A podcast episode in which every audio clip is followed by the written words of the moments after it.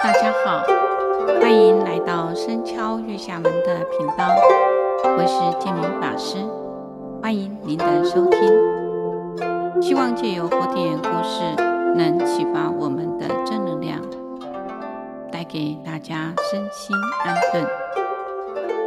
今天要讲的故事出自《释迦普》卷第一，释迦始祖杰出。刹利相承信的原谱第一，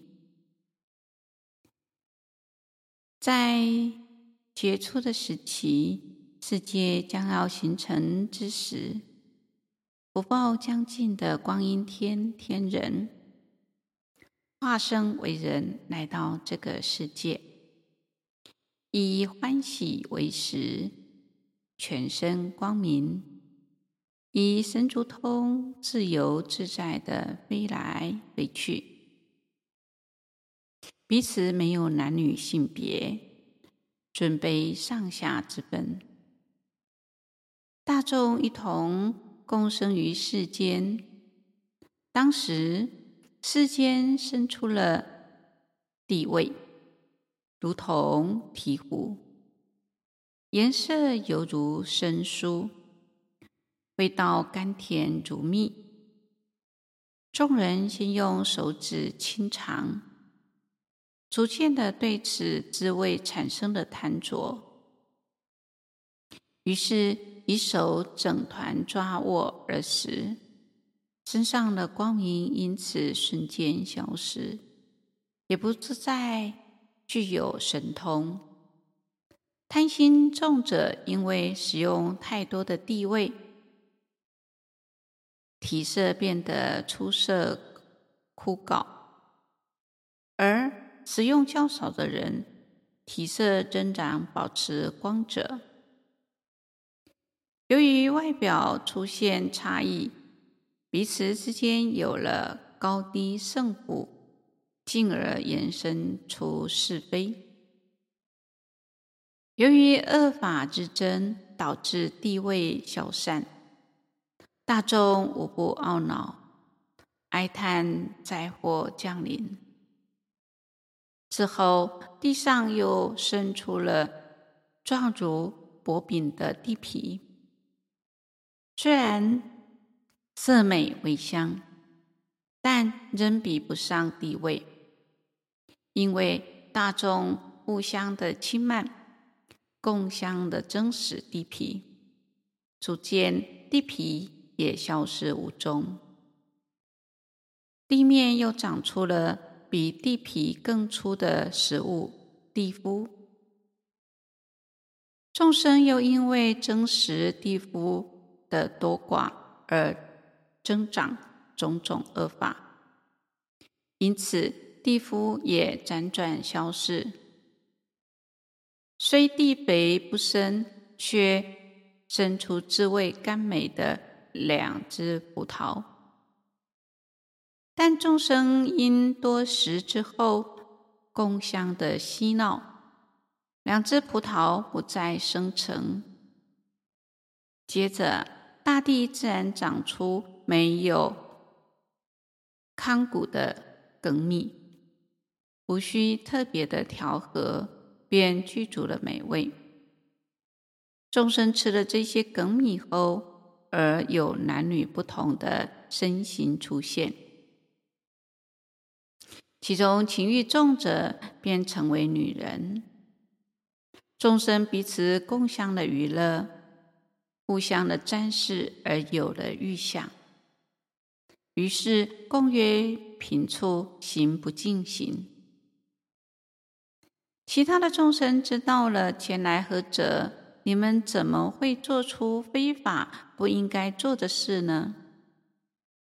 行淫欲的男子受到他人的谴责之后，随即后悔自己所犯的过错，扑倒在地，懊恼不已。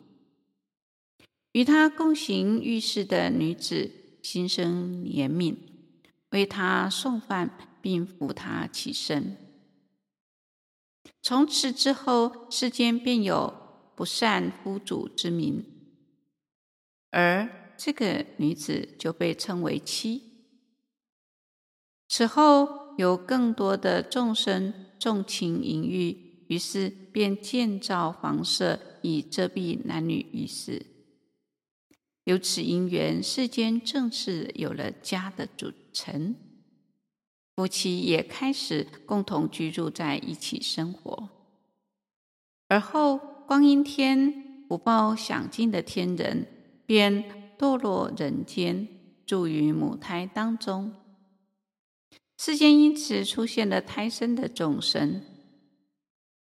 此时饮食又再度退化，原本是自然长成没有外壳的梗米，转变为早上收割，傍晚成熟，或是傍晚收割，清晨熟成的粳米。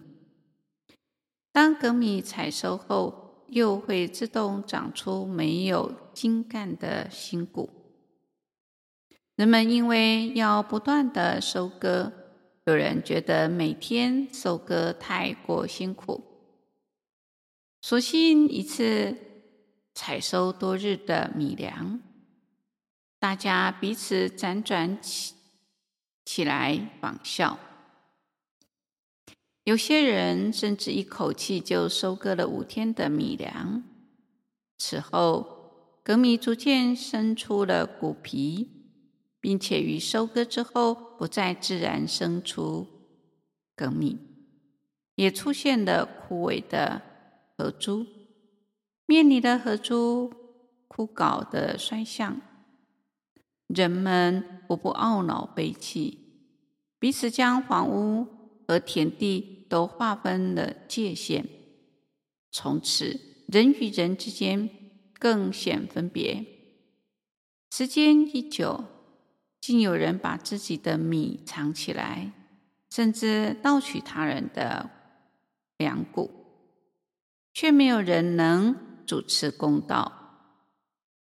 众人建议，应当建立一个平等之主，能善护人民，并且赏善罚恶。当时众人当中有一位体格高大。容貌端正、具足威仪的人，被大众推举为典主，统领大众。世人就称他为王。最初的大王称为萨利，在萨利的领导之下，世界富裕安乐，总共有八万郡国，人们和乐相处，没有病痛。萨利王以法度治国，奉行十善法，护念人民，如同父母疼爱自己的子女一般。人们敬重大王，也犹如孩子敬重双亲一样。当时的人们寿命绵长，之后的大王渐渐不如第一位查理王。人们的寿命也渐渐的减短，减至十万岁、一万岁，至今人寿减至百岁。从第一代的人民典主查理王，经过漫长的岁月，到第三十三代善思。先后共有十族的转轮圣王统领这个世界，此后一直传到狮子峡王的儿子净饭王。净饭王之子称作菩萨，菩萨之子为罗侯罗，溯至本源，因此成为刹利种族。《法华经》里面讲到：“诸苦所因，贪欲为本。一念贪心，若无法及时觉察觉照，贪念转增伴随而来的就是无量的苦难。观察观音天的天子堕落为人，就是因为心无法做主，尝到好味即心生贪着。”面对了境界时，便生了分别心，乃至源于色相起隐欲心，因而引发一连串的恶行，起祸造业，受苦轮回不息。